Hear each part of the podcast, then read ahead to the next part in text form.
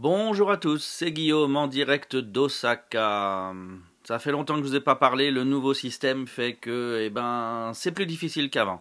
Ça me prend plus d'énergie de me mettre devant le micro pour vous enregistrer quelque chose. Alors aujourd'hui, ce dont je voulais vous parler, eh ben, c'était les élections. On a eu des élections législatives euh, dimanche dernier, donc c'était le 22 octobre, je crois, 22 ou 23, quelque chose comme ça. Et euh, donc euh, on a eu euh, la réélection assez large du, de la même majorité pour le même Premier ministre pendant cette élection, en résultat de cette élection. Et écoutant les, les commentaires les commentaires euh, sur les médias français, euh, j'ai trouvé qu'ils étaient assez partisans de gauche dans leur analyse. Ce qui n'est pas pour me déplaire, mais malgré tout, là, ils, vraiment, ils reprennent les opinions de gauche. Alors, les, euh, les opinions de gauche au Japon. Alors ce qui est intéressant, c'est qu'en fait, euh, ces informations-là, bah, elles sont reprises par des étrangers, hein, de manière assez euh, évidente. Les reporters qui parlent de ça sont étrangers, et pour que ça arrive dans les médias français. Et donc, eh bien, les étrangers installés au Japon sont plutôt à gauche, même pour les Américains, sur l'échiquier japonais. qui l'échiquier politique japonais. Euh, alors que dans leur propre pays, ils pourraient être beaucoup plus à droite. Donc déjà, le Japon est à gauche par rapport à d'autres pays comme les États-Unis ou l'Angleterre. Et en plus, en, plus de ça, euh, les étrangers se posent plutôt sur la gauche. Il faut dire que si on était sur la droite, euh, c'est difficile d'être étranger et nationaliste quand même. Enfin, Donc, on a eu des commentaires dans les médias qui était donc une vision plutôt de gauche en disant que Abe était militariste. Parce que Abe veut modifier la constitution japonaise. Alors qu'est-ce qu'il veut modifier? Il veut, modifier en fait la clause, enfin l'article de la constitution japonaise, dont euh, je vous rappelle qu'elle n'a pas vraiment été euh, euh, comment dire, créée et votée librement par le peuple japonais puisqu'il était sous tutelle de l'occupant américain à ce moment-là. Euh, et euh, donc cet article dit que eh bien, le pays ne se donne pas le droit de déclarer la guerre à un autre pays. C'est une, on est bien d'accord, c'est une belle clause pacifiste, mais le truc à voir, c'est que, eh bien, il n'y a pas d'autre pays du monde qui ait une clause comme celle-là dans sa constitution.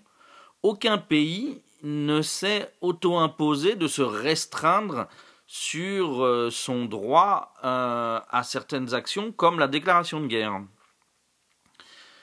Euh, donc, quand on dit que Abe est militariste parce qu'il veut supprimer cet article, faut bien voir que en fait, il veut remettre le Japon au même niveau que tous les autres pays du monde.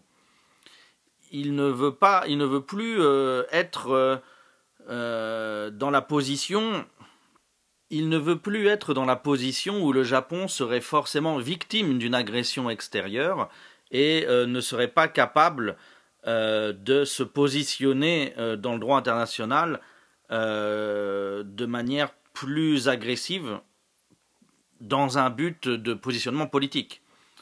je ne pense pas qu'on puisse dire qu'un pays ait forcément tous les torts diplomatiques s'il déclare la guerre à un voisin qui a des actions inacceptables. Il faut voir que le Japon défend euh, des possessions de territoire, d'îles, euh, pour le contrôle d'eau euh, qui deviennent du coup nationales, contre la Chine et contre la Corée, où la Corée et la Chine peuvent faire des pressions militaires sans problème, alors que le Japon n'a aucun moyen de, se positionner en fait euh, de la même manière.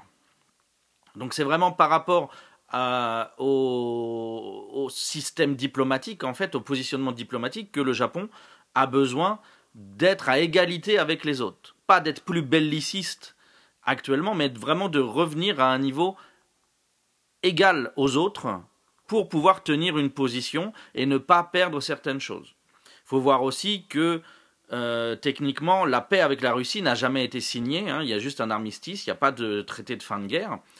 Et donc, euh, la situation au nord euh, d'Hokkaido, les îles, les îles au nord d'Hokkaido étaient japonaises auparavant, ont été prises par les Russes et restent un sujet de conflit entre les deux pays.